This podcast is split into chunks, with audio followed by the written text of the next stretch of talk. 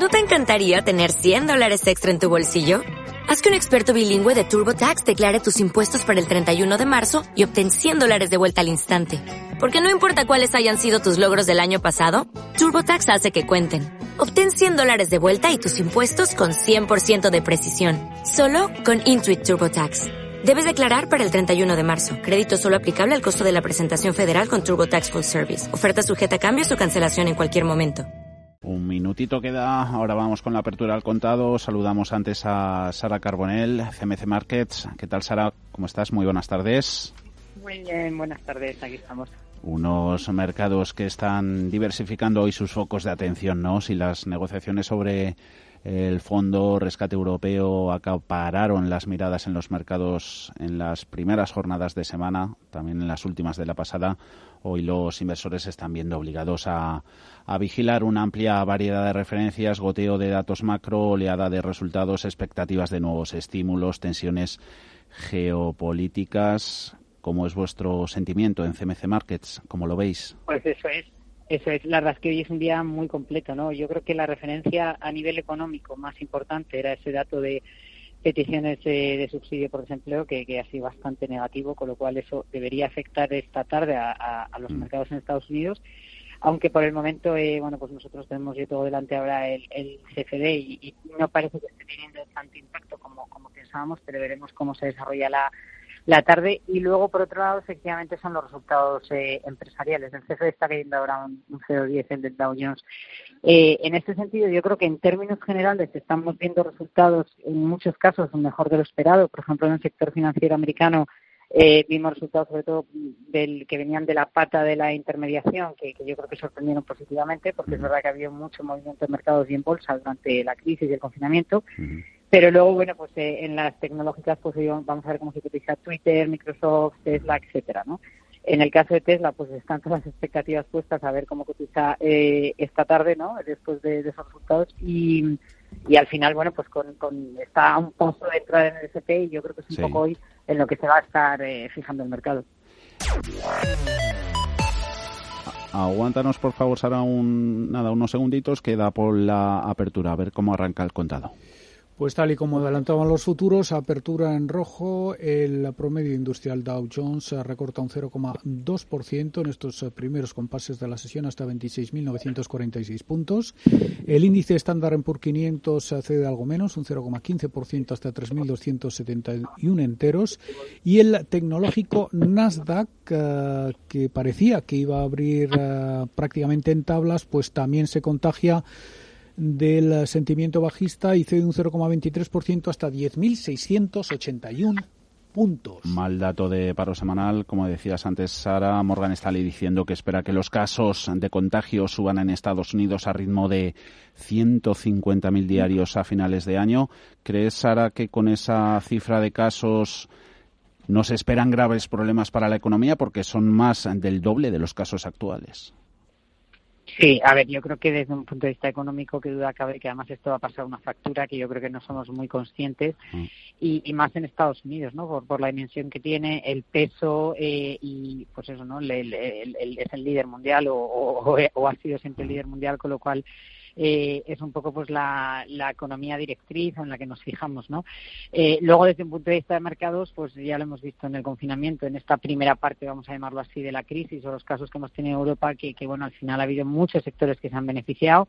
Eh, hay de todo, ¿no? Como en todo, pues así como el sector turístico es el, peor parado tenemos muchos sectores como el tecnológico que, están en auge, con lo cual desde un punto de vista bursátil el primer impacto de corto plazo no va a ser tan negativo, pero desde un punto de vista económico eh, desde luego sí lo va a ser. Por cierto que Tesla está subiendo tres y medio el PCD ahora mismo y Twitter tres y medio prácticamente y, Microsoft eh, cayendo casi un dos. Sí, una capitalización de Tesla que está superando ahora, leemos empresa financiera estadounidense al de la capitalización del sector automovilístico estadounidense tradicional en su conjunto, al europeo también en su conjunto y acercándose al de, al de Japón. Tesla, Twitter, compañía y compañía Apple, hoy diciendo Goldman que el ritmo de subida de este valor es insostenible, subidas en este sector que parece que nos agotan. Es que, claro, aquí están las dos caras de la moneda. Efectivamente, parece que nos agotan, pero ¿cuánto tiempo llevamos diciendo esto, no?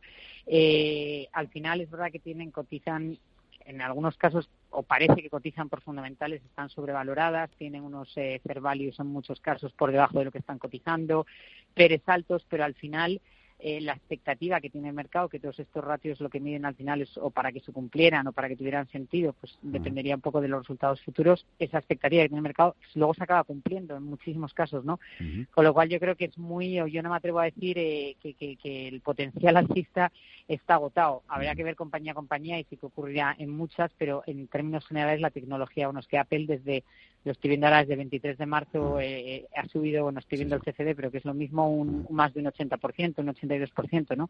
Es algo impresionante, es verdad que hay que mirar compañía a compañía y que en muchos casos si hay un poco de agotamiento o de sobrecompra, pero ojo porque el sector tecnológico además si nos viene lo que estábamos comentando al principio una intensificación de la crisis más casos más confinamiento este justo es el sector que se va a ver beneficiado con lo cual ese potencial puede continuar. Y eh, hablabas de CFDs eh, seguimos siempre con atención en cierre de mercados indicadores que vienen reflejando el comportamiento de los grandes actores, de esas manos fuertes, últimamente se están cubriendo estas, están tomando protecciones contra la posibilidad de un posible crash. No quiere decir que lo vaya a ver ni mucho menos, simplemente que se cubren. ¿Cómo lo puede hacer un minorista con los CFDs?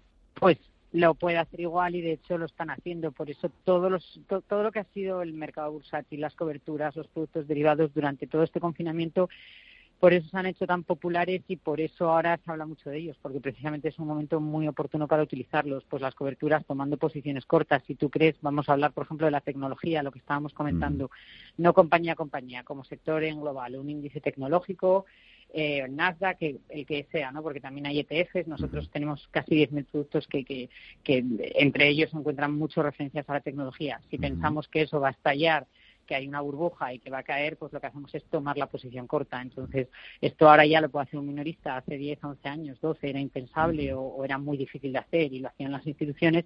Y ahora con productos como el nuestro, como el CFD, pues evidentemente esa es la ventaja que tiene, ¿no? Que, que el minorista y además sin mínimo tampoco de, de, cantidad requerida, de ingreso o lo que sea, pues lo puede hacer. Y es un poco, pues efectivamente, lo que, lo que se está hablando ahora mucho, aunque sea solo para proteger la cartera, ¿no? Ante, ante estas posibles caídas. Pero bueno, también hay que decir que Luego, en el, en el mundo de los mercados y la inversión, oportunidades yo creo que siempre hay. Eh, ahora estoy hablando de, de, de, oportunidades de potencial de, subida, ¿no? de tomar posiciones largas y si no hay renta variable, pues pueden ser materias primas, puede ser la volatilidad. Hay muchos activos que, están correlacionados de manera inversa con cómo actúan los mercados más tradicionales, como pues en los índices, con lo cual oportunidades siempre hay. Luego hay otras manos fuertes picoteando a estas alturas. Buffett en Bank of America, más allá de la tecnología que hemos comentado, que parece que no le afecta si hay eh, recuperación económica o no. Si apostamos por esa recuperación, el sector financiero dentro de cíclicas puede ser el mejor posicionado. Pues debería ser, pero yo soy súper prudente con el sector financiero. Hoy mismo que veíamos los resultados de, de Bank Inter, que aquí en casa, en España, me parece un bancazo y, de hecho ha empezado cayendo, pero pero parecía que los resultados desde luego tenían muchos ingredientes eh, que eran positivos, ¿no? En que subía el margen de interés, que es el negocio bancario tradicional, todo lo que es la parte de crédito a través del ICO, etc.